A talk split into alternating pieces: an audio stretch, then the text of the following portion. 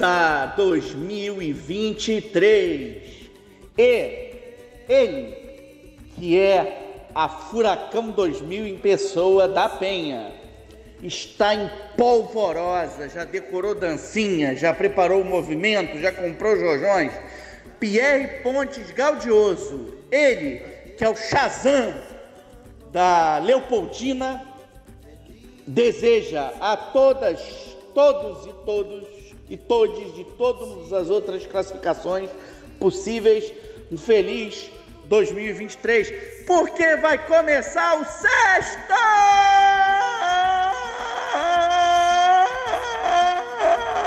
A gente vai fazer os melhores do ano. O Alex já me cobrou. O Alex é o melhor produtor, diretor, pai do João, que qualquer João já teve. Pois é, e pai da Duda, que também é o melhor pai.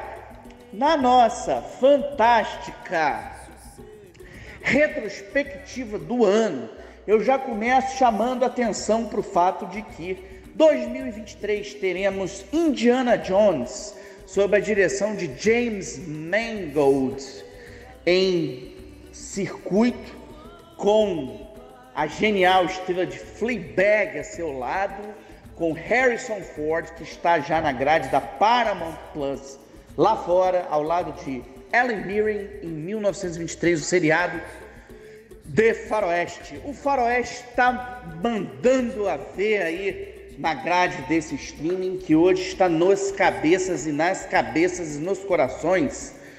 Pois é, não por acaso, Tulsa King com Sylvester Stallone já estreou no Brasil, trazendo o personagem do Dwight, the General Manfred.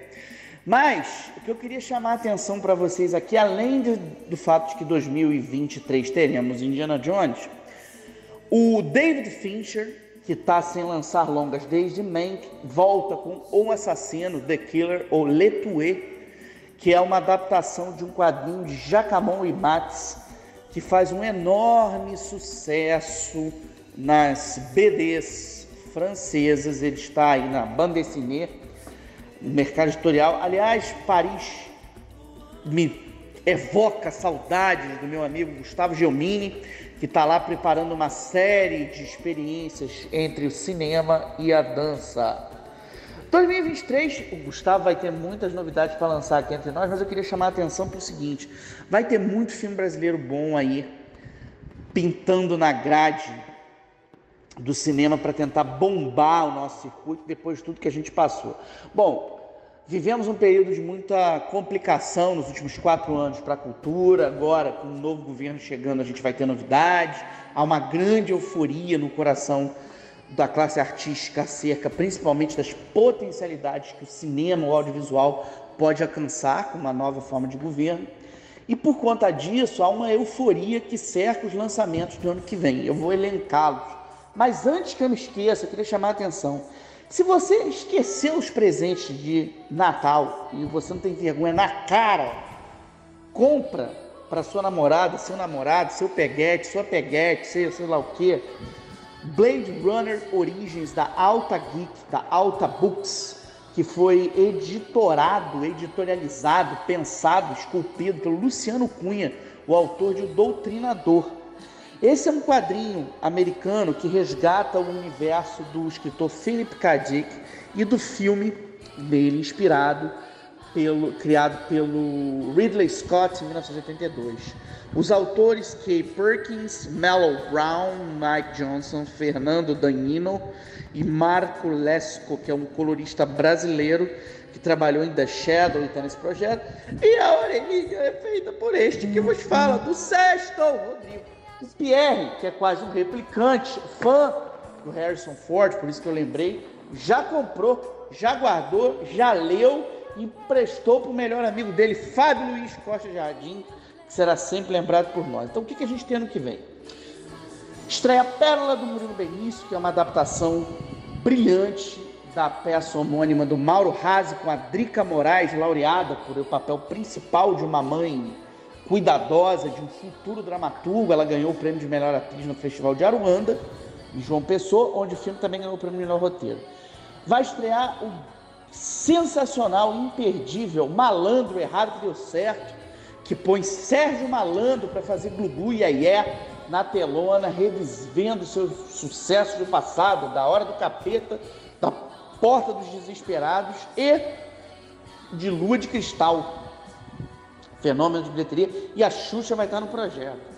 Tem ainda Mussum Filmes, que é um projeto que o Paulo Cursino idealizou aí, o André Carreira da Camisa Listrada ajudou a viabilizar, é um projeto de peso que traz o Ailton Graça no papel principal. A gente tem Bizarros Peixes das Fossas Abissais, com Natália Lage, com Rodrigo Santoro e Guilherme Briggs entre as vozes, é uma das animações mais esperadas do ano, que marca a estreia do diretor de curta-metragens Marão, como na frente dos longas-metragens. Então, isso é isso dá alegria para qualquer um aí na história. O que, que eu chamaria de mais atenção para gente na leva de lançamento? Bom, Deus ainda é brasileira, talvez não fique pronto a tempo, mas o Cacá Diego está trabalhando para isso. Pode ser que o filme estreie para o Festival de Cannes em maio. Para Berlim, a expectativa é a Fúria do Rui Guerra, que é a continuação de Os Fuzis e a Queda, tendo Ricardo Blatt no papel de um ex-operário que quer vingar a opressão capitalista no país. Tem Simone Spoladori, Lima Duarte, Pereira no elenco. Me Chama Que Eu Vou, documentário da Joana Mariani sobre Sidney Magal, está enfim estreando. O Mussum é dirigido pelo Silvio Guindani, tá, que é um super ator.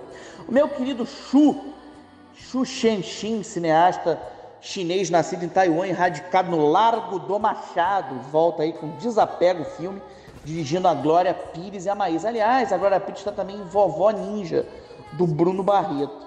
E por fim, finalmente vai estrear, ou deve estrear, ou gostaria de estrear, o Paixão segundo GH do Luiz Fernando Carvalho, que sempre nos ouve. Aliás, Luiz, a gente deve muito obrigado. Um dos grandes momentos da cultura brasileira esse ano foi a minissérie a série Independências, feita pelo Luiz para a TV Cultura, que repensou as origens da autonomia política deste país.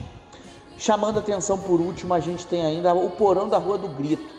Nesse momento que está todo mundo falando de, do, da, da, do avanço do cinema de terror brasileiro por outras vias, a Sabrina Greve, uma atriz, estreou com um filmaço de terror, trabalhando com a mítica das casas mal assombradas. Cara, eu sinceramente eu fiquei alumbrado aí com o que ela faz na direção.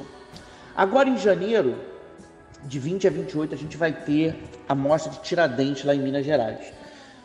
Raquel Halak mantém essa mostra há muitos anos, tem uma equipe curatorial de peso, peso com a Camila Vieira, Laila Foster, Lila Foster e o Francis Wagner dos Reis, diretor de A Máquina Infernal. Eles já anunciaram quais são os filmes da Mostra Aurora, que é a seleção competitiva. Vão concorrer esse ano. A Vida São Dois Dias, uma coprodução Rio-Ceará do Leonardo Moura Mateus. As Linhas da Minha Mão, de João Dumans, um dos grandes realizadores das Gerais. Cervejas no Escuro, de Tiago Aneves, da Paraíba. Peixe Abissal, do Rafael Saara, aqui do Rio de Janeiro, não confundir com Bizarros Peixes das Fossas Abissais.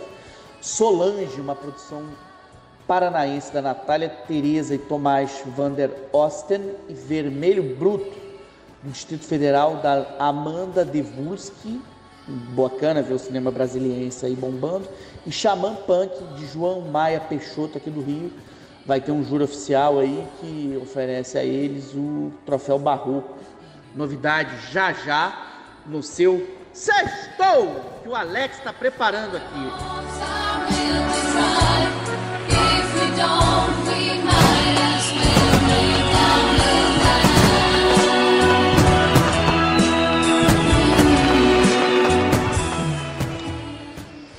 Dá para a gente falar das coisas fortes e potentes que passaram em 2022 e que ecoarão em 2023, sem falar de Estômago 2, o Poderoso Chefe.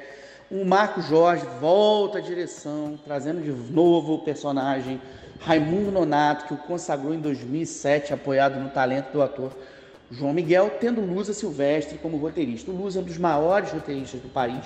Não por acaso, ele abre o ano com Nas Ondas da Fé, que é um longa-metragem estrelado pelo Marcelo Adnet e pela Letícia Lima e mais um elenco estelar aí. Esse é uma das promessas do ano aí. O Pierre está com uma promessa de fazer um filme ano que vem. Esse filme se chama Billy Knight Cowboy, se ambienta em Pati do Alferes e é a história de um débil mental que vira um assassino perigosíssimo. Essa palavra foi banida, portanto, vamos reescrever essa frase ou regravar essa frase. Ela é uma frase em homenagem a alguém que o Pierre conhece bem.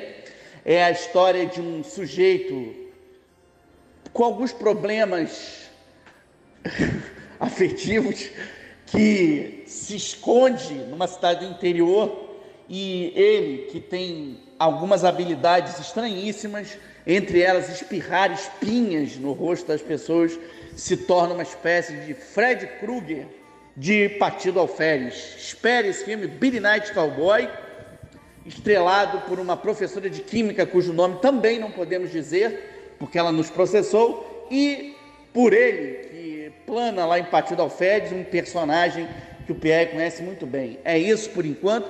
Vamos à retrospectiva! O Alex já veio aqui várias vezes me perguntar o que, que ele vai falar dos melhores do ano.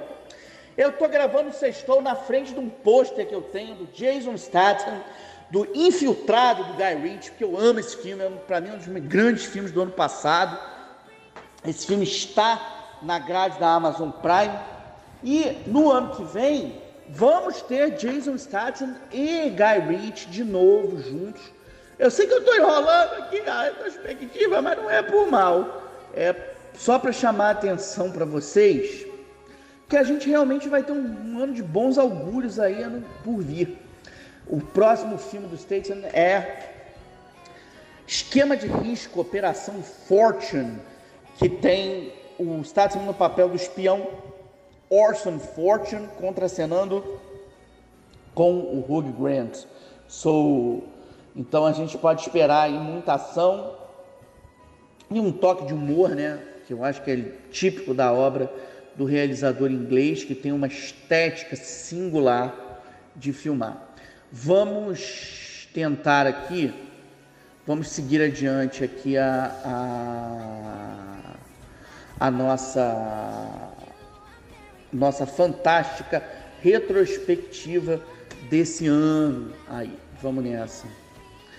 Vamos lá, primeiro chamar a atenção para o fato de que um filme que a gente precisa chamar um destaque é A Mulher Rei, que trouxe a Viola Davis para cá e que abriu uma possante necessária discussão sobre a representação das populações negras nas telas do país. Então, isso é fundamental para a gente tentar entender o que, que a gente quer nesse, nesse país racista, enfim, de hum,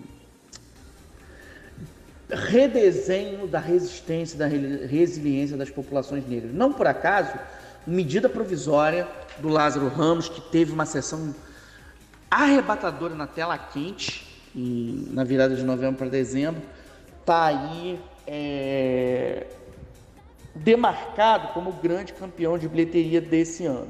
Bom, os grandes filmes brasileiros, eu vou começar aqui. Primeiro, para mim, o melhor filme que eu vi esse ano no país foi Pacificado, do Paxton Winters, uma produção que tem um Bukassa Kabengele no papel de um ex-traficante que regressa ao Morro dos Prazeres depois de 14 anos de chilindró e abre mão da sua cena de líder do tráfico para se reinventar na amizade com uma filha adolescente que ele acabou de conhecer. Depois tem Paloma, do Marcelo Gomes, um filme sobre uma mulher trans que sonha casar na igreja. Esse filme ganhou os prêmios, o Troféu Redentor de melhor filme no Festival do Rio, melhor longa-metragem de ficção e melhor atriz para Kika Sena.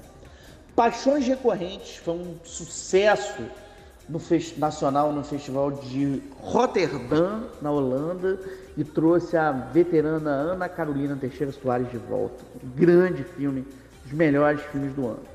Na sequência, a gente tem Pluft, o Fantasminha, da Rosane Svartman, e Meu Amigãozão, filme do Andrés, Andrés Liban. Tá fazendo aniversário aí por agora, fez aniversário na quinta-feira. Eu gravo sextou na quinta, porque quinta vem antes de sexta. É, esses, tanto a Rosane quanto ele fizeram um alimento da potência do cinema infanto-juvenil no país. Uma medida provisória, 500 mil pagantes, uma distopia única. Marte 1 do Gabriel Martins, que pode ser arrolado juntos, assim como o pai da Rita, do Joel Zito Araújo, que é um, um assim, um, uma grande comédia, um grande, uma comédia triste sobre a parceria entre dois grandes sambistas, tá?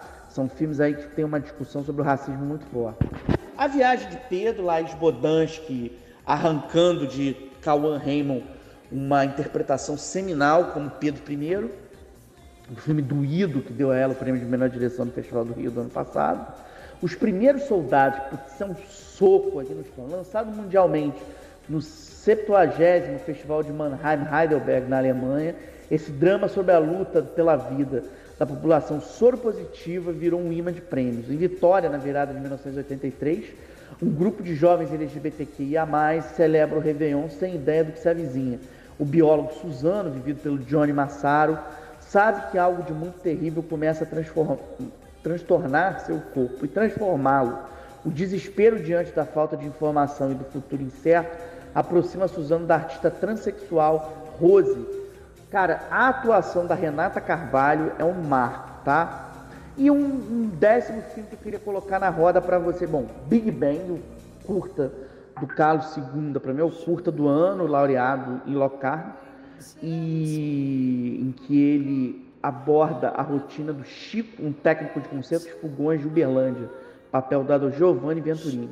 E, por fim, uma comédia, que o Pronto Falei, do Michel de Komiroff, que é uma grande reflexão sobre o jornalismo e uma tentativa do cinema brasileiro fazer é, comédias românticas, né? Acho que ano que vem a gente vai ter alguns filmes com esse toque. O Desapega, por exemplo, do Chu com a Glória Pires, tem um quê romântico, assim, né? Embora não seja o foco. Os 10 mais do cinema estrangeiro. Quem foi o melhor? Qual foi o melhor filme do ano para você? Alex, eu quero que você responda. Qual foi o melhor filme do ano para você? Para mim, foi Crimes of the Future, do David Cronenberg, que está na MUBI e que é uma grande discussão sobre a, o futuro das artes, principalmente as artes plásticas, a partir da experiência de um escultor de órgãos interpretado pelo Viggo Mortensen e um Picasso do corpo e a sua parceira Caprice, interpretada pela Léa Seydoux. Léa Seydoux promete um ano de grandes realizações em ano que vem. Bom, também na MUBI Titane, da Júlia do Curnal. Esse foi a Palma de Ouro de 2021, só estreou aqui esse ano. A história de uma mulher que tem uma psicopatia, ela é uma psicopata, ela tem uma placa de titânio na cabeça e essa placa faz com que ela sinta atração por um carro, transe com o carro e engravide do carro. É um body horror, horror assim espetacular. Impossível não ir às lágrimas com um monólogo do Ricardo Darim, interpretando o promotor Júlio César Estracera, que lutou contra a ditadura argentina em Argentina, em 1985, do Santiago Mitre, uma das indicada ao Globo de Ouro, das apostas para o Oscar. Cara, o que dizer de Licorice Pizza, que é o novo filme, filme mais recente do Paul Thomas Anderson, depois do Scorsese, acho que o meu diretor americano favorito é o Paul Thomas Anderson, que nos deu Sangue Negro, Bug Nights, Magnolia. E ele fez um grande painel dos anos 70, apoiado no Cooper Hoffman, que é um filho do Philip Seymour Hoffman, e da Alana Hyman. É uma história de amor entre um ex-ator mirim e uma garota cheia de questões aí acerca do seu futuro, da sua vida e da sua herança judaica. Com amor e fúria, Claire Denis vem em volta esplendorosa, ganhou o prêmio de melhor diretor em Berlim, com uma, um triângulo amoroso ambientado no auge da pandemia na França, tendo Vincent Lindon é, e Juliette Binoche, além de Grégoire Collin, vivendo aí um interlúdio romântico. Mulher Rei, Viola Davis aí, presença citada, entre os melhores. Citaria ainda a pior pessoa do mundo, Joaquim Trier, não há interpretação que chegue aos pés do que a Renata Reinsve faz no papel de uma jovem que está tentando buscar o seu lugar no amor, no trabalho. A gente falou do racismo mais cedo com Lázaro Ramos, com medida provisória, com o pai da Rita. Não, não olhe, Nope, do Jordan Peele. Depois de Nós, depois de Corra, o cineasta americano se, assinala sua maestria dirigindo a Kiki Palmer e o Daniel Kaluuya no papel de irmãos que cuidam de um rancho de cavalos e se deparam com uma ameaça alienígena, Nope. E por fim, eu queria chamar a atenção para dois títulos. Um está na Netflix, Pinóquio, do Guilherme Del Toro e do Mark Gustafsson, que reinventa o personagem do Carlo Collodi da literatura e do Henrique Mazzantini. E a outro, outro filmaço é o Top Gun Maverick, que o Tom Cruise arrebentou. E na dublagem eu queria chamar a atenção para a dublagem do Felipe Maia. Cara, tem um filme que eu esqueci, o Batman. O Matt Reeves nos deu um Batman memorável, arrancando de Robert Pattinson uma grande atuação que isso merece ser exaltada. E acho que é o grande trabalho de dublagem brasileiro do ano desse ano, 2022, é o Wendell Bezerra dublando Pattinson. Eu queria destacar também a minha querida Andréa Murucci dublando Desencantada, tá? No ano de tantas coisas legais. Sextou! Feliz Navidad! Feliz Navidad! Feliz...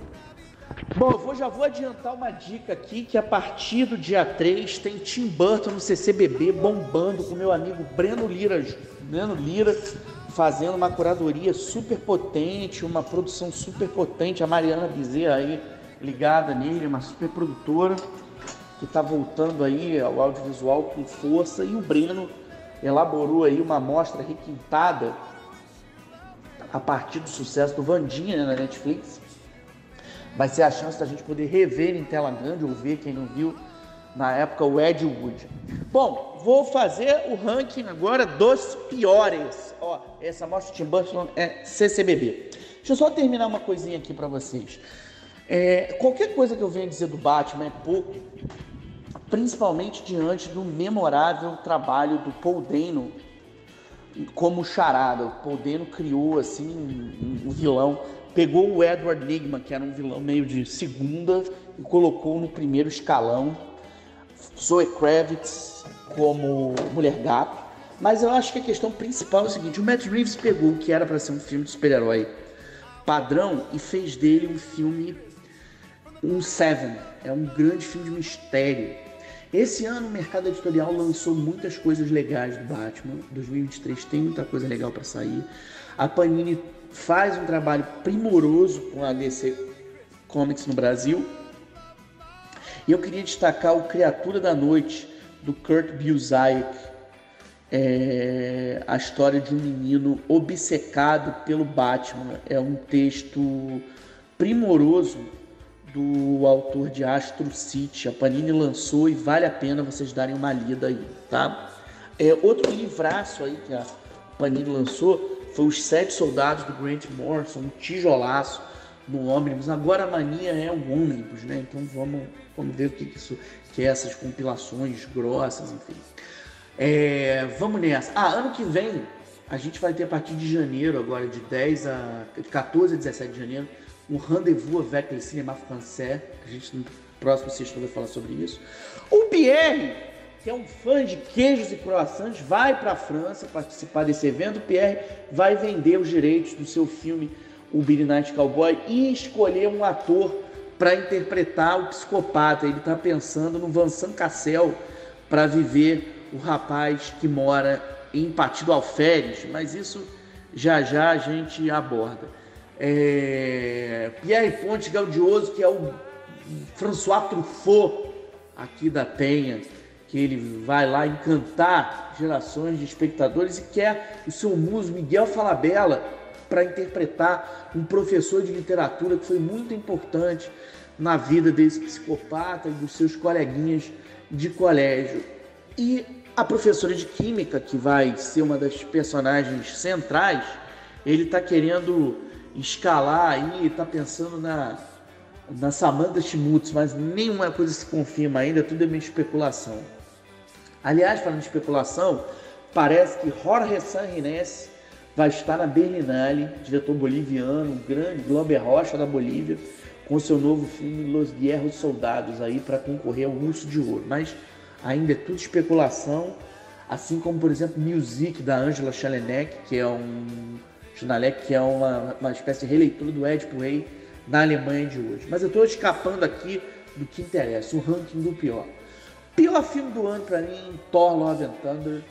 Taika Waititi conseguiu se superar, ele conseguiu fazer um filme pior que o Ragnarok, pior do que o Jojo Rabbit, colocando sua irresponsabilidade como alguém que está refletindo a cultura contemporânea e as urgências do mundo contemporâneo. Mas tudo bem. O Chris Hemsworth é perfeito, a Natalie Portman está incrível como a versão A Poderosa Thor, que é uma fase dos quadrinhos ótima. Mas assim, ele, ele primeiro ele não consegue justificar a vilania do personagem do Christian Bale, que é uma, um desperdício para esse grande ator. Vocês vão ler em muitas listas que o pior filme do ano é o Amsterdã. Mas não é. O Amsterdã é um bom filme que tem o Christian Bale muito bem ao lado da Margot Robbie. Mas vamos seguir os piores aqui. Uma das piores coisas que eu vi esse ano foi After Sun, da Charlotte Wells, que todo mundo vai tentar convencer vocês que é bom, mas ele é um quase filme. É uma tentativa de contar uma história de uma filha que revê o tempo que ela passeou com o pai na Turquia, numa viagem marcante. Agora você vê o sai do filme perguntando marcante por quê? Por que, que tem esse conflito? Cadê o pai? Onde é que foi tudo parar? Porque ela não sabe contar isso. Então o filme é lastimável, como dramaturgia, como linguagem, como sensorialidade, como tudo principalmente como direção e como edição. Mas, enfim, as pessoas amam. É... O, o, terceiro pior filme para mim é o Avatar, Segredo das Águas, assim, o Caminho das Águas, o Avatar 2. O James Cameron, se queria fazer uma, uma ode ao humanismo, que é o que ele se propõe a fazer, depois de ter ficado tanto tempo sem dirigir, sem botar a mão numa produção, ele deu o pior de si. Porque ele não consegue alcançar uma visibilidade, uma dar visibilidade à questão ecológica que ele tenta, uma vez que ele desumaniza os personagens. A gente parece estar vendo um grande fliperama durante incansáveis, inter... incansáveis não, cansáveis, intermináveis três horas de narrativa, uma narrativa soporífica, uma narrativa modorrenta, uma narrativa chatíssima que não para de pé.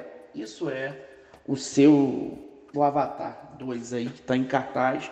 E o, ele insiste no Sam Worthington, que está cada vez pior. E parece que ele quer botar o Matt Damon nos próximos filmes. E o filme já chegou na casa de um milhão, mas não bateu o Top Gun Maverick. Pelo menos não esse ano. Top Gun segue em primeiro lugar com 1 bilhão e 400 milhões. Quase 500 milhões, né? 490 e pouco. Então, lamento James Cameron, você não conseguiu, mas provavelmente ele vai arranhar o, a bilheteria do segundo, do primeiro filme, que é a maior arrecadação da história, enfim, vai ter três filmes no top 10 das maiores bilheterias do mundo. Mas, é, por fim, vamos seguir aqui no ranking do pior. Vou citar o Red, a animação da a Pixar tá de mal a pior, a Disney tá de mal a pior com as animações. Assim, enquanto não mudar a mentalidade, não por acaso o presidente trocar o CEO, o CEO da empresa para colocar uma mentalidade mais, mais urgente. É, é uma narrativa que não anda, não avança. E eu posso dizer a mesma coisa do Pinóquio do Robert Zemeckis. O Robert Zemeckis fez uma, uma versão em carne e osso e pau do personagem do Carlo Collodi em cima da animação do Disney, mas é um negócio que não para de pé não tem razão, não tem razão. Assim, não, não, não há justificativa para aquela narrativa seguir adiante, porque ela não, não gera carisma, ela não gera conversação com a plateia, enfim. Sobretudo quando você na Netflix, esse filme está na Disney Plus, assim como Red, você na Disney, na Netflix encontra aí o Pinóquio do Guilherme Del Toro, que é infinitamente melhor. Eu acho que o que a gente tem falar de ruim em relação ao cinema brasileiro é o fato de que por uma questão de atraso trazido pela pandemia, o circuito acabou jogando de uma maneira muito leviana vários filmes que deveriam ser nacionais, deveriam ser distribuídos com tempo, com tempo de maturação, com tempo de sabor, com tempo de fruição, de qualquer maneira. Então esses filmes acabaram ficando soltos. Então bons filmes. Vou dar um exemplo para vocês, As Verdades, do Zé Eduardo Monte, Um grande filme um dos melhores trabalhos do Lázaro Ramos como ator, uma narrativa policial de alta qualidade dentro do cinema brasileiro, contado por pontos de vista diferentes, acabou sendo jogado. Vou dizer um outro exemplo. Falei para vocês do meu amigãozão. Meu amigãozão, o André Lieban, conseguiu assim um grande trabalho, trazer o universo infanto-juvenil da série homônima dele, lançou com todo cuidado. Só que assim, o circuito não soube aproveitar nas brechas certas, nos horários certos, principalmente com a concorrência com outros títulos, como os Minions, como Lightyear, que foi mal no mundo todo, mas teve seu eleitorado no Brasil, obviamente. E não é um filme ruim, e principalmente o trabalho do Marcos Mion é precioso, dublando aí o astronauta, que a gente conhece na versão brinquedo, com a voz do Guilherme Briggs, um dos grandes dubladores da história do nosso cinema e do nosso audiovisual queria chamar a atenção que enquanto a, os stream, né, o circuito fez muita bobagem, os streamings acabaram valorizando muito a produção brasileira, principalmente de alguns nomes. Quem deitou e rolou esse ano, brilhando inclusive em grandes festivais como curtas como Socorro, foi a Susana Lira, que fez um trabalho primoroso aí de interpretação, de, de direção com o Casão sobre o jogador Carlos Casagrande, sobre Casagrande e com a série dela sobre o Adriano Imperador, um no Globoplay e o outro aí na, na Paramount. Deixa eu só chamar a atenção para uma coisa. Teve um filme que está fazendo sucesso e barulho em festivais, que é o Mergulho. Esse filme é escrito e é co-dirigido por um roteirista que eu queria muito que vocês prestassem atenção, que é o Martin Olímpio. Esse cara vai ser um dos grandes nomes do cinema brasileiro daqui para frente. E ele, ele escreveu o Alemão 2, que é um desses títulos que acabaram não se beneficiando de um circuito legal, apesar de ser um filme brasileiro de gênero interessante. É, chama atenção aqui, o Alemão 2 é produzido pela RT Features, do Rodrigo Teixeira, que esse ano nos deu um filmaço, o Armageddon Time, que pode ir aí para as cabeças do Oscar, ainda não está certo. O James Gray é o seu realizador e tem um trabalho de direção de atores e atrizes aí memorável, em especial com Anthony Hopkins fazendo um balanço da vida de uma família judia é, no, na Nova York dos anos 80, entendeu? Sextou!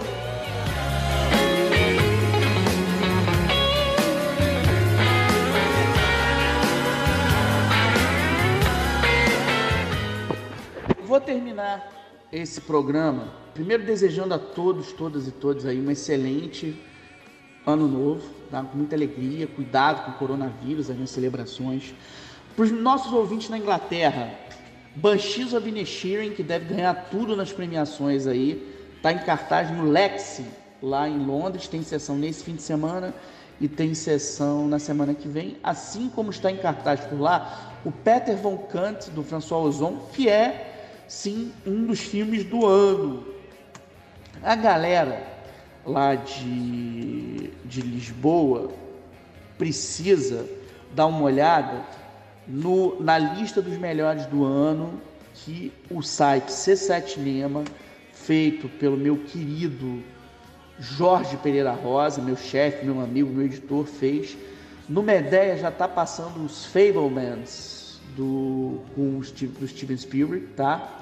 E tem, tem muita coisa legal. Lobicão, da Cláudia Varejão. Um pedaço do céu, Dream Winter, do Michael Koch, é outra pedida. E eles estão fazendo uma retrospectiva aqui do Kieslowski, exibindo, por exemplo, três cores azul. Agora no dia 30, o ruído branco do Noah Baumbach tá lá, dia 31 vai passar o azul, e tem os irmãos de Leila, que ganhou o prêmio da FIPRESS em Cannes, Sair Rustaé. Então é um filme bacana. Para o circuitão aqui no Brasil, dentro dos nossos.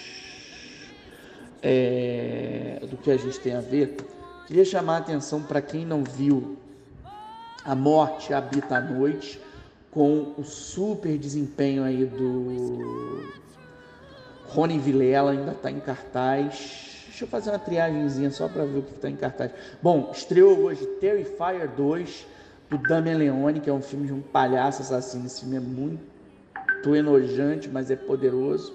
O Pequeno Nicolau, o Tesouro do Pequeno Nicolau segue em circuito. E, por favor, quem ainda não viu o Noite Infeliz com David Harbour, é, essa é a surpresa do ano. É uma mistura de Esqueceram de Mim com Duro de Matar.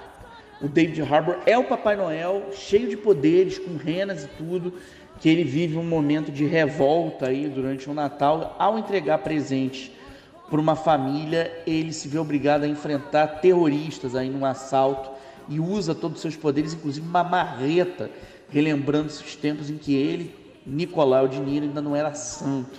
Esse filme do palhaço assassino que estreou hoje, o, o Terrifier, ele é um filme curioso, porque assim, ele é um super gore, é um filme super nojento, com vísceras à mostra, mas ele tem um trabalho de direção e principalmente uma montagem extremamente hábil. Ele teve uma projeção, uma pré-estreia no Estação na última semana de peso.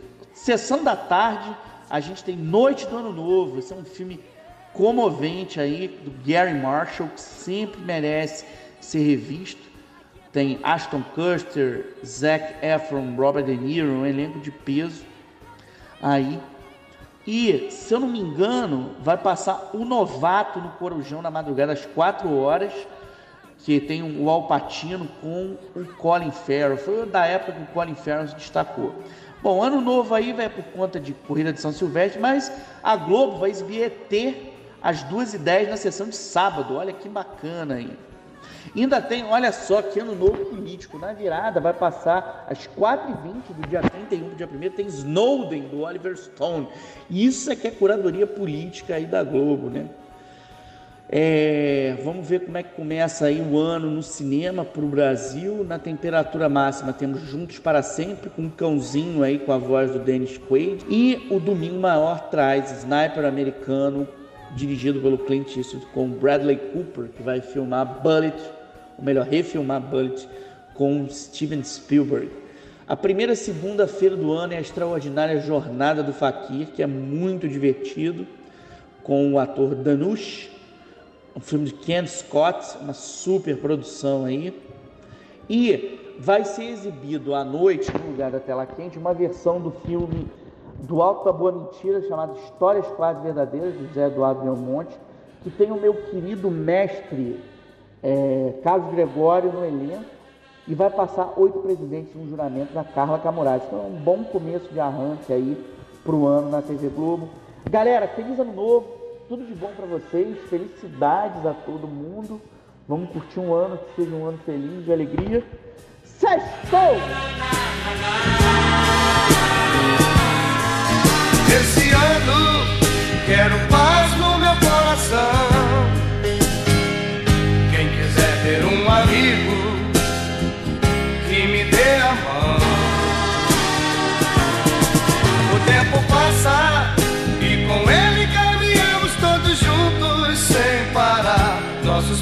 pelo chão.